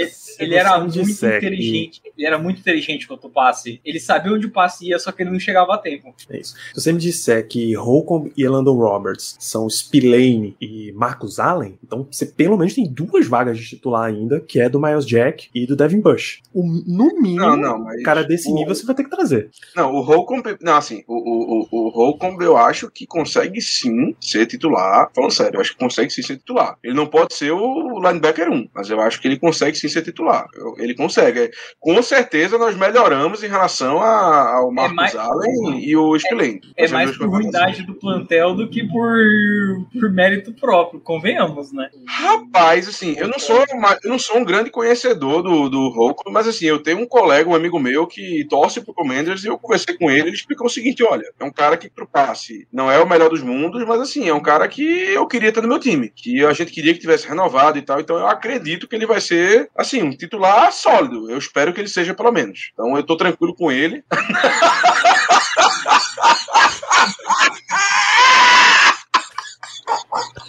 Eu estou presente aqui agora na nossa, no, no, no nosso grupo de linebacker, Danilo. É isso, pra turma que tá assistindo no podcast, o Léo acaba de colocar um background de um pote de sorvete aberto com feijão dentro. o nosso grupo de linebackers hoje. Perdemos o Germano, perdemos o Germano de novo. Isso não é. É isso. É uma, é uma das tarefas que a gente tem nesse programa, é ver quanto tempo a gente consegue manter Germano Coutinho dentro da pauta do podcast. De vez em quando a gente precisa tirar ele, assim. Depois, de, depois dessa, eu, eu, eu, eu vejo meu argumento, deixa quieto. É isso. A gente até passa para a próxima posição, que é defensive back. E aí é necessidade, bicho. Cornerback, a gente já estava precisando de upgrade na temporada passada. Se você perdeu o teu cornerback 1, você continua precisando trazer, trazer presença ali na posição. Safety, você também perdeu um cara do, do grupo titular, então tem isso. Meu ponto, Léo, é só qual é o perfil de safety que o Steelers quer trazer. Porque a gente sabe que Minka faz tudo, mas ele é melhor como um free safety a gente sabe que Kazi também tem jogado muito mais como free safety do que como strong safety. O que é que falta nisso daí? A gente precisa de um strong safety, né? É, vamos botar os pingos nos is. É, a gente perdeu o nosso titular, que é o Edmonds. É, Minka não, não pode fazer esse papel, é furada. Kazi não faz esse papel. É, no mercado tem talvez, vai, dois nomes. Acho que não, acho que não, não passa mais disso, não. Acho que tem dois nomes é, que dá pra gente pegar é, de free de strong safety. Mas é, é uma posição que eu consigo ver aparecendo no no dia 2, é, no, no, nosso draft. É, e talvez até antes, cara. A gente fala que o Chile sempre surpreende a gente nas primeiras escolhas. É, e aí, cara, eu boto o Nagy como uma surpresa também, por exemplo. É, não que a gente não soubesse, todo mundo sabia que era o Nagy. Mas é meio surpreendente a gente garantir mesmo um running back na primeira rodada, sabendo que a gente não quis pagar, que a gente teve todo o enrosco com o Livon Bell no final, é, que a gente sempre achou running back é, longe também. E e, acho que safety é, um, é, uma posição pra gente ficar de olho. Então, é, eu queria um cara que trabalhasse mais dentro da box. É, e aí, cara, não precisa nem ser um safety. Acho que se a gente pega um Jack, o Captain Jack, né, o Jack Campbell, ele conseguiria fazer muito bem esse papel. É, e se acontece isso, quem sabe um safety que não trabalha mais em slot. É, tem o Brian Brent, de Alabama, que fazia a mesma função que o Minka Fitzpatrick. Então é um nome pra gente ficar de olho. mas, no geral, a gente precisa de um jogador pra ser titular. Então, tem que de dia 1 ou dia 2 é, para safety. E corner é quase isso, né? Cara, é... a, a, a, nossa. A no... Isso é uma coisa que eu falar. Corner, a nossa sorte, que essa classe de corner é muito boa, cara. Muito, muito boa. boa mesmo. E profunda. Assim. É profunda. Então, assim, é, eu acho que hoje, olhando assim, eu consigo muito imaginar que a 17 seja, tirando raros casos, reservadas para um, pra um internal linebacker. Porque a Cara, classe... não sei, mas poderia é, ser, por é. exemplo, poderia ser um Brian Branch, que é safety, e aí pega um corner na, na 32. Pode ser também um corner na... Bem possível. Na 49, talvez, até. Então a, gente tem, a gente tem muita need que, querendo ou não, tem variedade. A gente tem need de, de linebacker, tem uma variedade boa. Tem need de corner, variedade boa. É, tackle tem uma variedade ok. E linebacker também. Então, tipo, são quatro necessidades maiores nossas. É, tackle, eu não vou nem botar como, mas três necessidades maiores nossas. As três a gente tem bastante jogador dia, de dia 1 e dia 2. Eu acho Então, que tu falou, eu seguro, acho que né? tu falou linebacker duas vezes, Léo, só por, pela, Não, pela é- força do negócio. É, é, posso até botar de novo, mas é Nossa, cornerbacker, safety, linebacker e aí tackle, é, que não é tanta prioridade, mas também tem bastante opção. Se É, um- seguir é uma a- posição boa pra gente ficar de olho. Se seguir a listinha aqui, tipo, Gonzalez, Witherspoon, Joey Porter Jr. e o quarto seu Deontay Banks, se a gente conseguir um Deontay Banks da vida na 17, acho que seria uma baita de uma, de uma escolha. Mas é aquilo, depois você tem Eli Ricks lá no fundo, você tem outros jogadores também pra pra trazer. O Rod Stoneson também, que tá bom, tem o problema do tamanho. Tem o Manuel Forbes ainda. Tá, tá muito interessante essa classe de, de corner. Eric Stevenson lá de, de,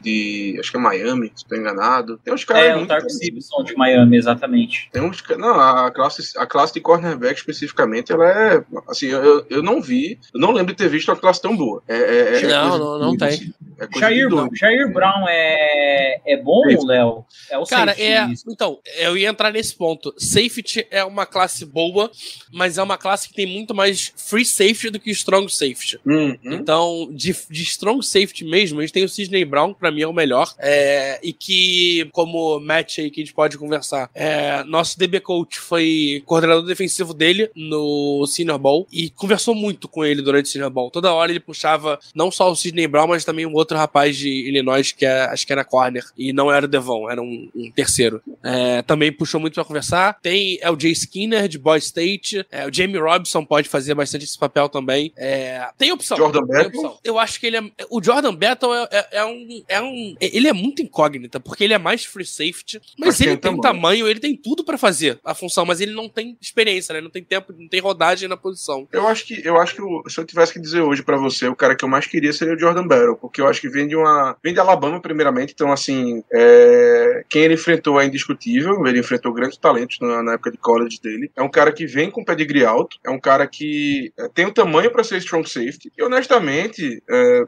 assim, eu não, eu não acho que a gente precise de um strong safety raiz, aquele cara que mais linha de scrimmage, não sei o quê. Eu acho que a gente pode muito bem é, utilizar um esquema que priorize mais a defesa contra o passe, já que, ao que tudo indica, a- a- a- o nosso corpo de linebackers é todo voltado para parar a corrida. Então, Trazendo o número, ele tem. O Jordan Battle ele teve, vai, 3 quintos dos snaps de free safety, é, aí um pouquinho mais de um terço, de um quinto de boxe e um pouquinho menos de slot. É, ele faz bem essa função. E, cara, se a gente parar pra pensar o corpo de linebacker, é, o pote de feijão né, que a gente tá desenhando, talvez seja interessante é, ter um safety que, já que nossos nosso linebacker atacam tanto o, né, o pass rush, estão jogando muito mais próximo da L do que pra trás, talvez seja a possibilidade. É um nome pra ficar de olho, sim. Inclusive, A PFF tem- bota ele como box barra too high é, free safety, né? Então, ou ele vai jogar perto do box, ou então ele vai jogar como o segundo cara do, do fundo. O Jair pra é- quem, pra, quem não, pra quem não percebeu isso ainda, mas a gente tem hoje em dia dois linebackers suicidas. Primeiro é o Marcos Robson e o segundo é o Elandon Roberts. São dois linebackers suicidas, que é aquele cara que,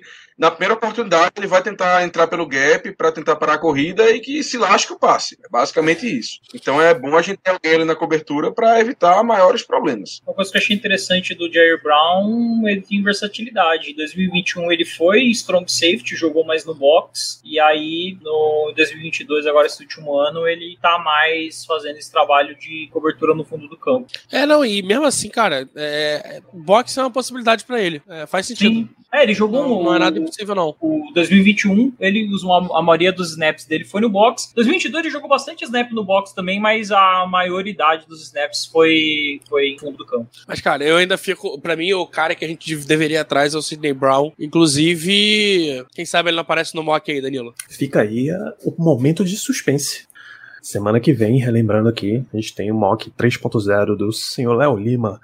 Para fechar em termos de posição, então cornerback e safety são duas needs. As posições de special teams, tá? kicker e punter. Kicker, você traz um para competir, undrafted free agent mesmo, ou free agent que já tá no mercado, já tá na NFL. Sempre traga um jogador desse para competir, mesmo que seja só pra ver, hum, esse cara tá ok. Quando você tiver uma necessidade, você chama de volta. E punter já é um pouquinho mais alto do que exatamente um maluco só para constar lá no, no camp. Você pode ter uma coisa um pouquinho mais significativa. Ouso dizer que uma escolha de sétima rodada não ofende de punter, mas você escolher escolheu, gastou uma escolha com ele, ele provavelmente ele precisa fazer o. precisa chegar no elenco final, porque senão é um desperdício bem grandinho até. Eu faria. Eu faria porque o rapaz lá é muito inconsistente, pelo amor de É, Deus. e, e- e não só. Acho que pra passar a mensagem mesmo. Não só pro, pro, pro Harvey. PH3, mas pro Boswell. Tipo, olha só, irmão. A gente não tem medo de gastar a escolha de draft pra, pra te cobrir, não. Ou tu joga bola, ou então, irmão. É, auto, ele, é o,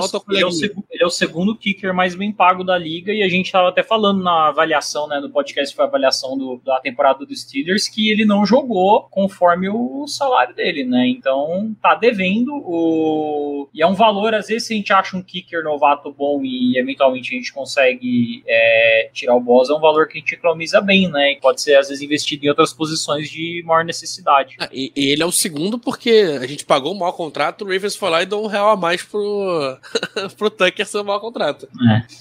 Quando ele assinou, Inclusive, né? ó, um nome, um nome pro Germano prestar atenção: Michael Turk, Panther de Oklahoma. É bom esse menino. Ah, não, esse eu não gostaria porque vai ser draftado. pô. O, o número um é draftado. Então, Não, acho que o número um, o número um, pelo que eu tô vendo, é um tal de Ethan Evans de Wingate, mas esse eu não vi nada. O Turk eu vi Esse porque eu vi uns nome? jogos de Oklahoma. Wingate, eu nunca ouvi falar dessa faculdade. é isso. Eu, eu sei que tem Colgate, mas Wingate Não, é, o- é, é. Wingate, o nome da. Wingate Alma- Bulldogs. No mesmo ano, você trazer um Incarnate World e um Wingate é, é, É, punk, então. bicho. É complicado. Então vamos. Já eu passamos aí por todas as posições, vou até Não, dar uma recapitulada. Não, a gente vai falar de long snapper. Não, no snap é o mesmo princípio, pô. Traz um cara no camp, undrafted free agent e compete. Competição sempre, sempre Eu forte. quero ver se o Jean conhece algum long snapper ainda no pro draft. Geralmente tem sido ex-linebackers, mas sempre, sempre pode mudar. Tudo pode acontecer, então vamos lá. Posições de ataque. Só offensive tackle a gente marcou como uma necessidade do time. Jogador de interior de linha ofensiva é um luxo. O resto é tudo undrafted free agent ou profundidade. O wide receiver é profundidade, o resto é undrafted free agent. Até quarterback. Na defesa, já é um Deus nos acuda. Ed, é, depende de Bud Dupree. Ah, se trouxer, qualquer um serve. Se não trouxer, aí você já pode avaliar ali para profundidade. Mas linha defensiva, linebacker, cornerback e safety é tudo Ah, necessidade. A gente, a gente não citou uma coisa em Edge que talvez possa fazer diferença. É, ano que vem é o último ano do Highsmith como de contrato de calor, né? O indicativo hoje é que os Steelers, assim que chegarem pro training camp, vai começar a negociar uma extensão. Mas Ficamos na torcida. não tem muito o que fazer, não tem muita informação além disso também. Então, com as informações que a gente tem hoje, tudo tá nas mãos de Bud Dupree, pra gente saber. Tem uma pergunta a esse respeito. Se você que tá aí na audiência na live, twitch.tv blackyellowbr, tiver mais perguntas, podem ir mandando. O Rosman Fojo pergunta, Diego, linebacker não era uma prioridade tão grande no Eagles. Você acha que não tem a probabilidade de se repetir aqui? Mas o Eagles estava bem esse plantel bem mais completo, principalmente em questão de, de corner, de, de linha defensiva, onde eles tinham. é, eles até draftaram o. Como chama o rapaz lá de, de Georgia para. Jordan Davis.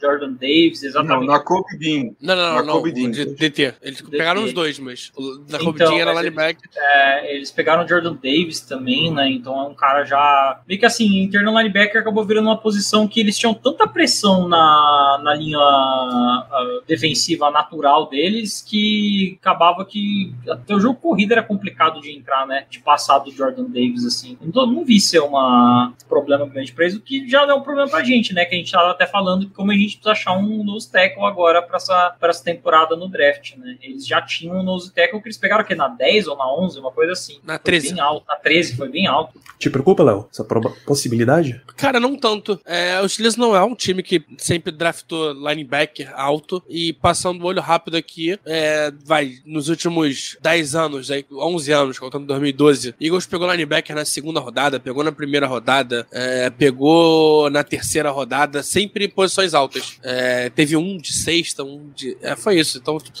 um jogador de primeiro dia, dois de segundo dia e dois de terceiro dia. Não significa que eles realmente não, se, não eram a prioridade. É, talvez eles não achassem um jogador que eles estavam realmente querendo na posição que estavam disponíveis. Isso também influencia muito, né? Eagles é um time que sempre estava mais para baixo, na parte de baixo do draft e muito por isso não, não fazia esse tipo de escolha. É, e a gente, cara, tirando é, Devin Bush que a gente subiu para buscar, o histórico do linebacker em draft também é muito baixo, né? Shazier. Shazier, Shazier 2014. É, a gente, a gente teve dois anos, a gente teve dois anos juntos, né? Foi Shazier e Javin Jones. Os dois vieram na primeira rodada. E depois disso não, a gente o, nem pegava lá linebacker. Né? O Javin Jones era, era Ed. Pode era, era, era Ed. Na verdade, ele não era jogador, mas na, é. assim, pra dizer ele, ele era. Foi Ed. draftado como um Ed, no caso. Como um Ed. Mas a gente, a gente pegava geralmente, a gente sempre pegou linebacker geralmente em dia 3, passando aqui olho rápido. Ah, é porque ele já tinha o cara do dia 1. Mas sempre Exato, que o Gente... perde o cara do dia 1, ele repõe. Então, Aquela coisa, a gente embora, passou... Steelers vão de Shazier. É isso. Não, é exatamente isso. Saiu, é, mas cara, acho que a movimentação que a gente fez de, pelo menos, é, renovar a, o nosso grupo de linebacker, que era um grupo que foi mal no passado, é, mostra que tá se tentando fazer algo diferente. Não necessariamente despriorizando. A gente tá botando, a gente botou dinheiro, dinheiro que eu digo dinheiro total, no grupo, né? A gente pagou um contrato caro pro Holcomb. É, o, o que eu acho assim, uh, o Holcomb, pelo que eu sei, bom parando o jogo terrestre, o que a gente vai precisar ficar bem atento, tanto na posição de strong safety, como também na. Acho que nas, em, nas prioridades das cornerback, strong safety e também internal linebacker são jogadores que saibam marcar o passe, principalmente tight end, porque está sendo um problema muito grande da nossa defesa. Eu não acho que ninguém que a gente contratou sejam jogadores que, que façam esse perfil. É, e levando para o lado do Eagles, o, o grupo deles ano passado tinha na Dean Calouro, já está preparando para mais para frente, o TJ Edwards, que já era veterano, já era um cara mais sênior, e Kazia White, na minha lista como, consta como outside linebacker, mas que jogava no inside, que me lembro. É inside, inside, inside. White, se eu não me engano, até começou de safety e veio para inside linebacker. Se a memória não me falha, ou eu estou confundindo o nome ah, com o Pode ter sido no college, é possível. É... E eu sei que ele assinou contra o time, se não me engano, não foi uma coisa assim, e vai jogar o de... TJ Edwards foi para Não, acho que o White, White foi. foi para outro. É, então, mas vai jogar de internal linebacker também no teu time. É, e é isso, é basicamente esse o grupo que eles trabalham. Lá eles trabalhavam com dois ou três nomes no grupo. Eu acho que o Steelers deve adicionar mais um, mais um cara aí. É, até a pergunta do Cardoso. Bizarro que a gente tem uma das defesas mais bem pagas e um monte de necessidade, né? É que o dinheiro dessa parada tá em três nomes, né? É Ken Hayward, TJ Watt e Minka. E com toda razão. É, agora quatro, né? Com o Job. agora quatro com o Job, isso.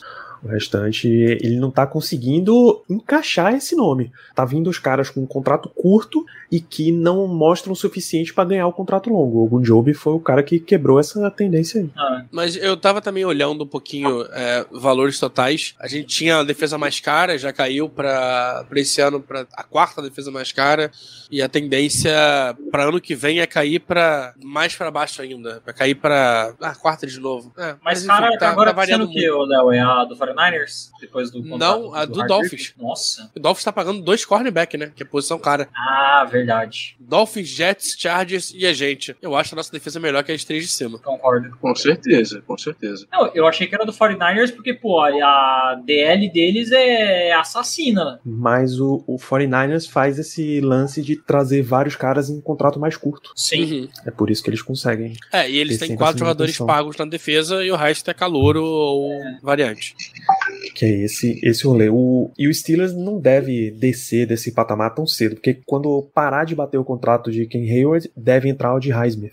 Eu não. Eu, eu tenho. Nossa, isso que eu falo. Para mim, a gente precisa eventualmente achar um defensive tackle aí para continuar a caminhada. Estamos tentando, né? Dois drafts é. seguindo, seguidos draftando prospectos. Não, já, não, já pagaram. Já, já pagaram, tá em já pagaram. contrato já valendo, né? pagaram. né? Já faz tempo até. É, eles separam bastante o Bolsa para pagar. É. Eu acho que o Bolsa, que... inclusive, foi na época do TJ Watt. Na verdade, não. O Bolsa tá no quinto ano. É esse mesmo, é. Tem que pagar o Bolsa ah, ainda. É, o... Nossa, eles jogaram caminhão de dinheiro no Hardwood. Oi? De qual? O Nick, o Nick. Nick. O Nick. Ah, ok. Do Niners, pô. É, não, porque o, o Chargers, tem, o Chargers gasta mais que a gente e ele paga os dois Ed, né? O Bolsa é, e o Joey, O Joey já foi pago, é. Mas aí, tá, mais um jogador tá, pra, tá, tá aí pra troca. É, a gente tava com o Dantas tem alguma posição ainda, Léo, para vir na free agency? Você arriscaria? Cara, a gente tem algumas opções. É... O Marcão falou sobre isso hoje também. Disse que Freeze não acabou até agora, então pode esperar movimentos. É, acho que a gente vai. Acho que a principal posição, é, posição, né? Não é posição. O principal grupo que a gente vai ver mais novidades é Special Teams. Então acho que a gente vai começar a ver aí Derek Watt, talvez, Marcus Allen, é, Miles Boykin. É bem possível algum desses caras voltarem, ou todos eles até. E não, não me espantaria um tackle, mais um tackle pra brigar aqui dentro. E aí estamos falando que, botando bem claro, que o LaRaven Clark é um reserva e é só isso. Eu diria safety. Como o Cardoso lembra aqui, Mike Tomlin já avisou que o Steelers vai trazer mais um safety.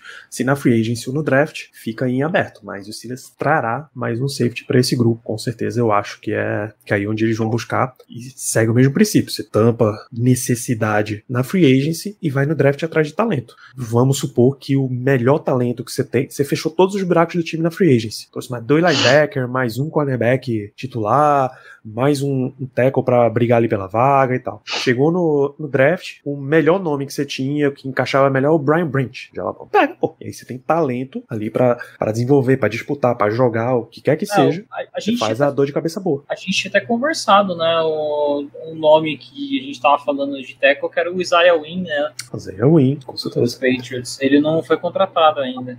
Então, eu, eu diria safety, mas qualquer uma dessas posições que a gente colocou como need, como necessidade mesmo, dá. Então, quem quer que seja, bicho, o safety. Você citou o Taylor Rapp como exemplo, Cardoso, mas. O Taylor Rapp já tá contratado. O Taylor Rapp foi contratado? Pra onde ele foi? Foi, foi contratado por o. Bills. Bills, isso. Bills. Bills. Tudo bem. É o Ronnie Harrison. Tá, de, tá, do, tá na dependência do físico, né? Mas enfim. Ah, o Ronnie Harrison foi contratado? Acho que não, né? É, acho que não. Foi não, foi não. É por aí então. É, o Winston 12 Será que você é o 12 Winston no seu nome? Fica aí a pergunta. É possível acreditar em três jogadores de defesa nas três primeiras escolhas, Germano? E tackle só na 80? Esse seria um dos caminhos que o Sirius pode seguir, você acredita? Sim, é, acho totalmente possível. Um, vou dar um exemplo muito claro aqui. Cornerback na 17, linebacker na 32 e DL na 49. Ou qualquer mudança dentro dessas três. É isso.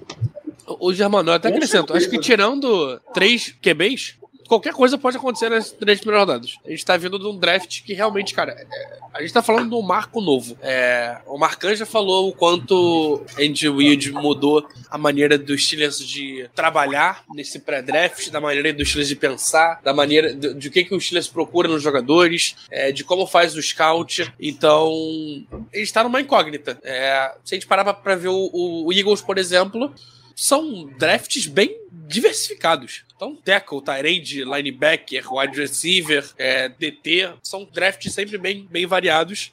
É, uma coisa é certa, é, trincheira é, é importante pra, pra gente, e cada vez mais. Não apenas por vocação, por estilo, mas por necessidade também. Seria bom dar uma, uma pesada nas trincheiras. Então, Respondendo o Winston, sim, é possível acreditar em três jogadores de defesa nas primeiras, é possível acreditar em quatro jogadores, sequência defesa, defesa, defesa, defesa. Imagina colocar só três. Então, essa é a situação. Ah, imagine que a última pergunta a gente vai jogar para o próximo episódio, PU1702. Qual linebacker a gente pegaria na 17? Qual sonho de consumo? A gente na semana que vem comenta isso daí. Semana que vem a gente traz uma avaliação de jogadores mesmo. Hoje a gente veio falar de posições, de caminhos para os Steelers draftar. Semana que vem a gente fala de nomes. Ah, esse cara é legal para ficar de olho nessa rodada, esse cara é legal para ficar de olho nessa outra parte do draft. É, se você vai nesse caminho para começar, é melhor você ir nesse outro caminho mais na sequência. Então a gente deixa a questão de nomes mais à frente. Suas considerações finais, Diego, pra gente fechar esse programa de hoje. Cara, a gente precisa de mais de internal linebacker, porque é só reserva de magrão. Corner dá pra gente procurar dependendo da situação que tiver ali o, a, a board no draft. E, ah, e acho que a maior surpresa para mim seria um wide receiver. Tirando isso, acho que DL, CB e internal linebacker vão ser as três primeiras escolhas do time. Perfeito. Léo, suas considerações finais. Eu já discordo de Diego. Acho que lá é, o wide receiver não seria surpresa alguma. É a cara do Steelers fazer isso. É, mas estou ansioso para entender o que a gente vai fazer. Acho que vocês já perceberam que todo mundo quer linebacker, né? Então, é, tirando o Danilo, que tá em visita, tá, tá visitando qual, qual time agora, Danilo? Tá no Heisman? Tá no Heisman? Hoje domínio. Tá, tá começando o pessoal de o domínio. Não, porque não, não existe. É, visita. Incarnate Word. Isso. É, eu, eu gostaria também do nosso QB de. Não é Immaculate. Incarnate Word. Incarnate. É, esse ano, eu sempre, sempre gostei de jogadores pelo nome, agora vou começar a olhar um pouquinho também o nome da faculdade, que tem bastante coisa interessante. É, tivemos notícias boas hoje, então tivemos novidades é, legais de se discutir. É, não citamos aqui ainda, mas eu queria deixar a pergunta aberta pro chat: quem vai ser o camisa zero dos Steelers? Agora o número zero está disponível. É, quero saber quem vai ser o camisa zero dos Steelers. A minha aposta é para pro wide receiver que vem aí. Eu acho que o Josh Downs é vai vestir a ninguém. zero. Josh Downs vai vestir a zero. ninguém. Quando um cara Josh, pedir, não, pô, Josh e a Down não pode ser zero? zero, não, porque vai ser zero downs, não, não dá. Tem que ser três. É, Josh third down. Aí, ó. Ó, Quando, quando alguém Então pedir o- a zero, Arthur Runishey, negativo. Ninguém vai usar essa camisa. Vai ter sim, Danilo. Vai, não. Kendrick Green, porque ele é um jogador zero. Nota zero, vai ser ele. Isso aí é É, certeza. eu só torço muito, aí falando também de outro time, eu torço muito pra que o Commanders dê a zero pro, pro running back, que eu não vou lembrar o nome, mas agora Brian ele está Robinson. zero bala. Bra- é, Brian Robinson, que está zero bala depois de tomar duas, né, na perna. É, eu, eu acho que o Steelers vai fazer uma cerimônia e aposentar o número zero antes que qualquer jogador escolha. Em homenagem a quem? Não sei, não sei. Ao Forbes Field. né? Ah, os zero jogadores que usaram a camisa zero nos Steelers. Isso. Ao ground zero do, do Steelers. Isso. Ao zero que o Steelers era antes da recepção imaculada. Enfim, Germano Coutinho, suas considerações finais. Bom, quanto às minhas considerações finais, é, é isso. Rapaz, pronto, minha consideração final vai ser maravilhosa. Já teve um jogador que usou a camisa zero aqui, Olha o só. famosíssimo Johnny Clement, entre os anos de 1946 e 1948. Que maravilha, que maravilha. É isso, jovens. A gente volta na semana que vem falando de prospectos de defesa. Aí a gente entra um pouco mais em nomes, não só em caminhos que o Steelers pode ou não seguir, não só necessidades. Um grande abraço nosso amigo Zé Brasiliano. Um grande abraço para todos vocês na audiência. E até semana que vem, nesse mesmo horário, neste mesmo canal.